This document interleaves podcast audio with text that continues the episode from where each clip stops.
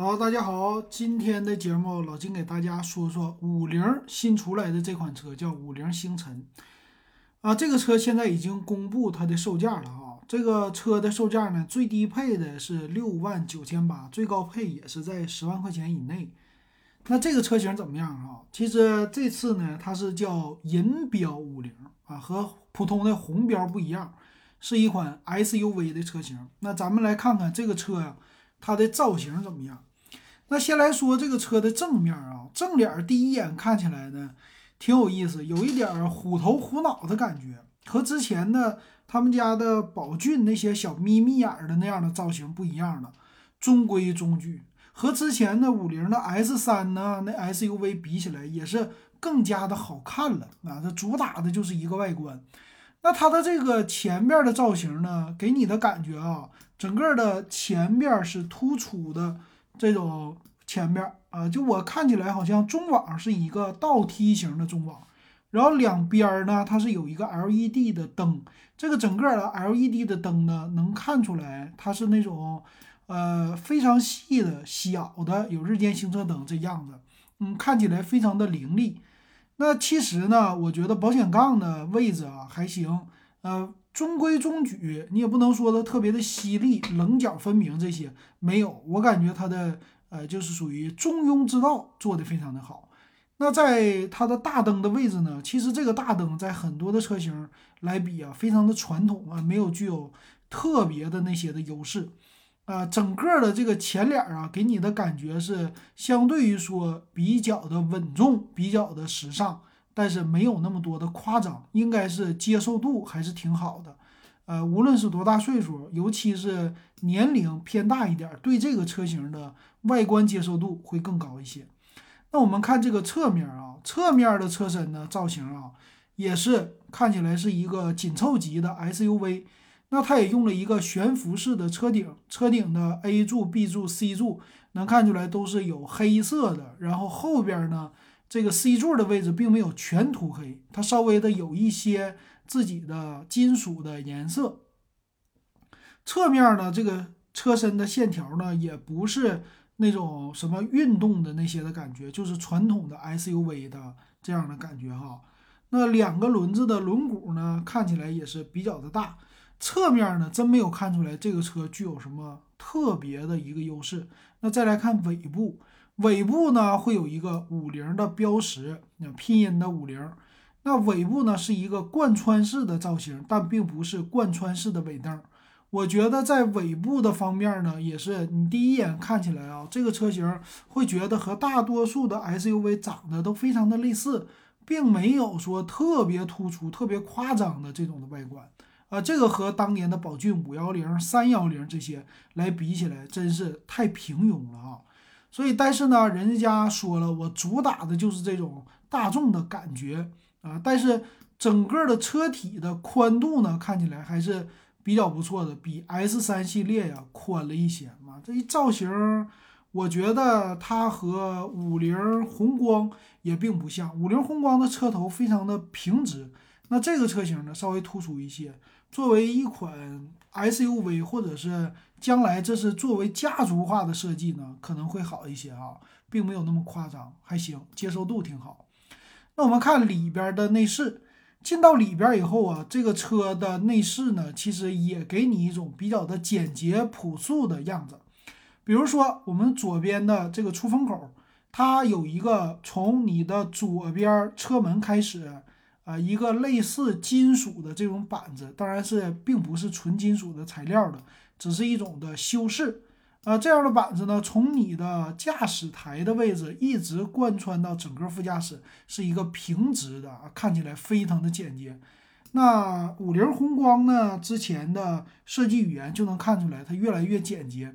但是呢，这次的呃这款星辰，我觉得它的样子呢，也是。更加的大众化啊，可以接受，而且呢，中控仪表台的部分呢，也有很高的一个层次感。那我们来看，先看这个方向盘，方向盘呢是一个多功能的，它这个方向盘呢属于是三辐式的方向盘啊，非常的中规中矩啊，也不能说特别特别的酷啊，这些的没有。那前面的仪表的位置呢，它是用的一个类似这种小炮筒的，属于高级一点的，有液晶仪表，应该顶配。普通车型没有这个液晶仪表。那么中间的中控呢？国产车肯定是中控大屏，它的这个屏幕啊，并不是会特别的大，呃，两边的边儿比较的大啊，就是大黑边儿。但是呢，它的造型是那种长条形的，悬浮式的放在中控台，觉得没有任何的违和感，这一点挺好。并且在中控下边呢，出风口是空调的出风口啊，这个呢也是有一些金属面板的修饰啊，这个应该是类似钢琴烤漆或者是镀铬。并不是真正的金属调节的时候呢，是用这种小圆钮的形式来进行一个调节啊，这做的挺好。然后再往下呢，在你的挡把前面，我们平时调节空调的位置呢，它用的是按钮式的这种的啊小的波动的开关，上下的波动开关。这一点呢，就看出来啊，这个车型非常像呃一些现在国产很流行的那种呃飞机的开关儿。啊，这样的感觉。那中间的挡把呢，很传统的一个飞机推拉的挡把，是自动挡 CVT 的车型。那能看到带 Auto Hold 和自动驻车。呃，这个挡把呢中规中矩，但是整个的中控这个位置呢，比如说挡把的位置，它都有钢琴烤漆作为一个修饰。那在水杯架呢，有两个中间的中央扶手箱呢，也是有仿皮的这种的啊。呃，看起来的话，这个内饰啊，给我第一眼的感觉还是挺不错的啊，算是比较的耐看啊，有这种金属的颜色，挺好。并且从左边啊，你看这些的按键呢什么的，也都是有一定的这种修饰和一定的修边儿，并且我注意到车门的位置，它有一个小的镂空，呃，就是可以放一些零钱，放一些东西，这都是比较不错的一些的储物空间。那么看头顶的位置呢，也能看到这个车型呢有一个全景的天窗，整个的造型啊里边挺不错。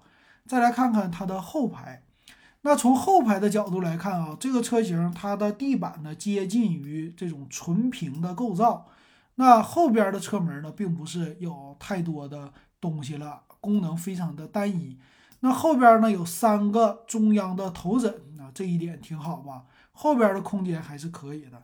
那作为这个座椅啊，我觉得坐三个人还是中间的那个人并不会特别的舒适，两边的人呢会稍微的舒适一些。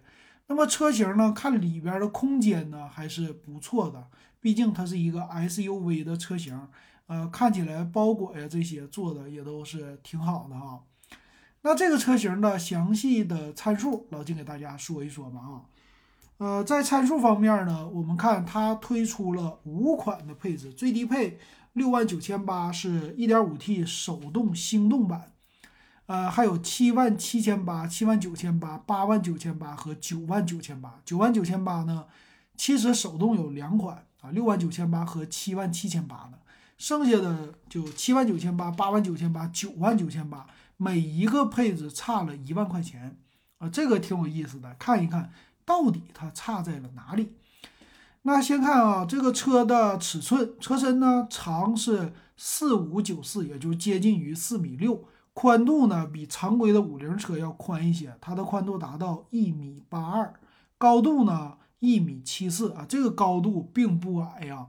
那其实这个宽度我们可以直接对比他们家之前的，比如说啊五菱的 S 三。那一款 SUV 啊，这个一比起来，那现在的这个车宽还是挺挺大的啊，轴距两米七五，这轴距也是挺宽挺长的了。所以这个车啊，就算是紧凑型，它的空间也是足够大的，挺不错的啊。那它的整备质量呢，是从手动挡的1.14、1.41吨到自动挡最高的1.52吨，啊，这整备质量还是比较的大的。油箱呢有52升。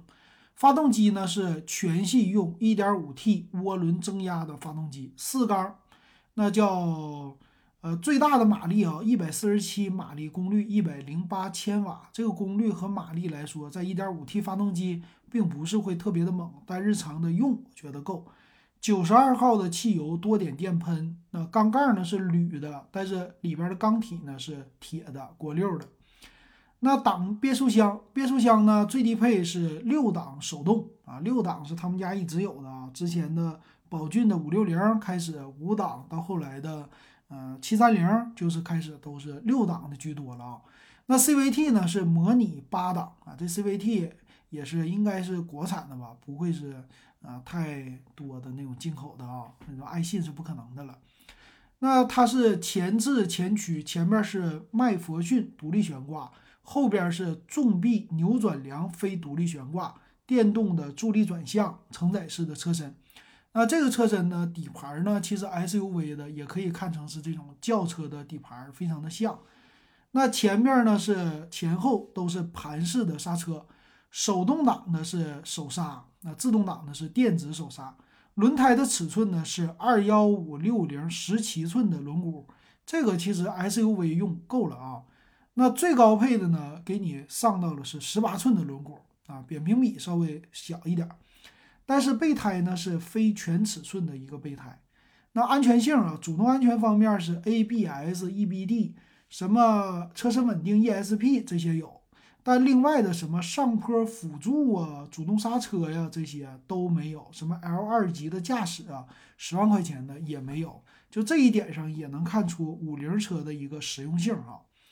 那再有被动安全，在最低配的车型七万块钱呢，是主副驾驶的安全气囊。那七万七千八的呢，多了一个前排侧气帘。最顶配的车型呢，多了一个叫侧安全气帘。后排的什么侧安全气囊这些都没有了啊。所以怎么说，比之前的五菱系列来比啊，这个安全气囊还是多一些的，还是够用的啊。再来看，就是全系标配了胎压监测，还有不同的是，七万七千八的手动挡带了一个后驻车雷达，那最低配的自动挡七万九千八呢也没有后雷达，但是呢全系又标配了倒车影像，这一点很奇怪。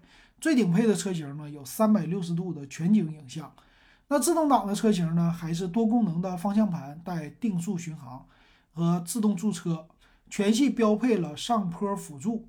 那悬挂这个有意思了，顶配和次顶配的竟然可以调节悬挂，嗯，可远可以变成软的和硬的啊，这一点在十万块钱以下的车有这个功能，实在是太好玩了啊。那最低配的车型没有天窗，剩下的呢都是单天窗，最顶配是可开启的全景天窗，所以这个车型呢，其实你不愿意要天窗，选择还是有的。或者小天窗啊，应该买这个车型的人没有太在意天窗的。但是呢，很好的是外边好看的全车顶的行李架是全系标配，铝合金的轮毂全系标配啊，这一点挺不错。方向盘呢，除了次顶配和顶配之外，剩下的都是塑料方向盘，支持上下的调节。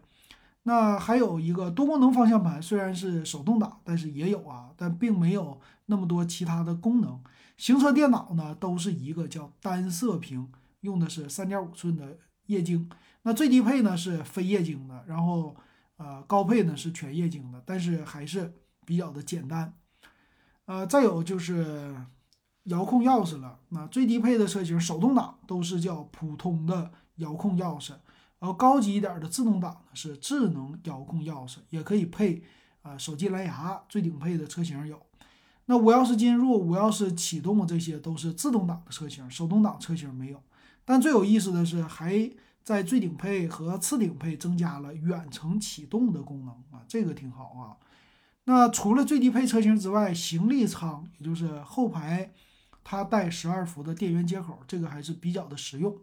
最低配车型呢是织物的座椅，啊，高配的剩下都是仿皮的二加三的五座的形式。那么座椅呢？主驾驶电动调节是最顶配的车型，其他车型并没有。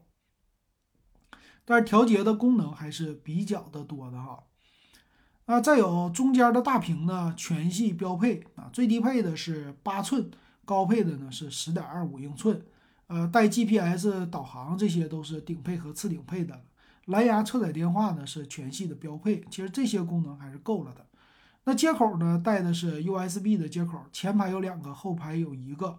扬声器呢？低配车型是四个，中配车型是六个，最顶配车型有九个。啊，这个顶配车型给加的料特别的足啊。那次顶配和顶配车型是远近都是 LED 的灯光，但其他呢都是卤素的灯光。那默认除了最低配之外，剩下的都带日间行车灯。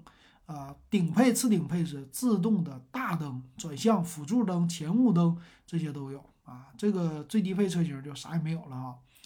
那车窗呢，全系都是电动的，但是顶配和次顶配带车窗一键全车的升降，还有防夹手的功能，这一点挺好哈。那电动后视镜呢，带电动调节和加热，这一点很好。呃，再有呢就是。雨刷，雨刷方面呢，顶配、次顶配带感应式雨刷，但是很好的是全系都标配后雨刷，就这一点可能比他们家的红光，呃，红光的拉货的车会好一些啊。很多拉货的低配都不带雨刷，然后再有空调，空调的话只有顶配是自动空调，剩下都是手动空调，啊，还有后排出风口全系标配。其实看完了以后啊，我觉得这个车型呢，其实你买低配的可以买七万七千八的，然后自动挡的可以买八万九千八的。但是我觉得自动挡买七万九千八的呢，它是差了一个变速箱，比六万九千八的手动挡贵一万。也就是说，你要最低买一个手动的也得八万块钱，全下来九万多块钱，还是挺贵的。那最顶配的呢，十万。全下来的话得十一万了啊，那这个车型到底怎么样啊？我觉得还是你第一个要看这个车型的外观，这个车型的外观如果你喜欢的话，那就是挺不错的。但如果不喜欢呢，我觉得值得等一等，因为五菱家呀，除 SUV 其实并不是他们家的强项。那之前呢，他们有宝骏五六零，可是宝骏五六零呢带来有什么问题啊？宝骏五六零当时。刚出的时候卖的很好，但是后劲儿不足。那么现在这个星辰呢，作为他家第一款，这回是重新设计的 SUV，到底怎么样呢？其实是拭目以待的。可能前面一年非常好卖的，到后边呢后劲儿又不一定足了。那未来这个车型，你在配件啊、保养啊、乱七八糟后边的后续的东西，这个不好说。就像他们家的 MPV 凯捷一样，你看现在出来雷声大雨点小，买的人也不是特别的多，但是广告呢做的又不少啊，不一定受欢迎，所以这个咱们还是可以再看一看啊。同款的竞争的，比如说长城的呀，呃，哈佛的 M6 啊，M6 Plus 呀，都是它的竞争对手啊。那个车型呢，相对来说它更加的成熟了，发动机的技术啊。变速箱啊，这些当然，变速箱呢，哈佛是双离合，这款车型呢用的是 CVT，稍微有一些不同。那到时候我们就拭目以待吧。不知道你对这个车感不感兴趣？欢迎给老金留言。今天我们就说到这儿，感谢大家收听还有收看。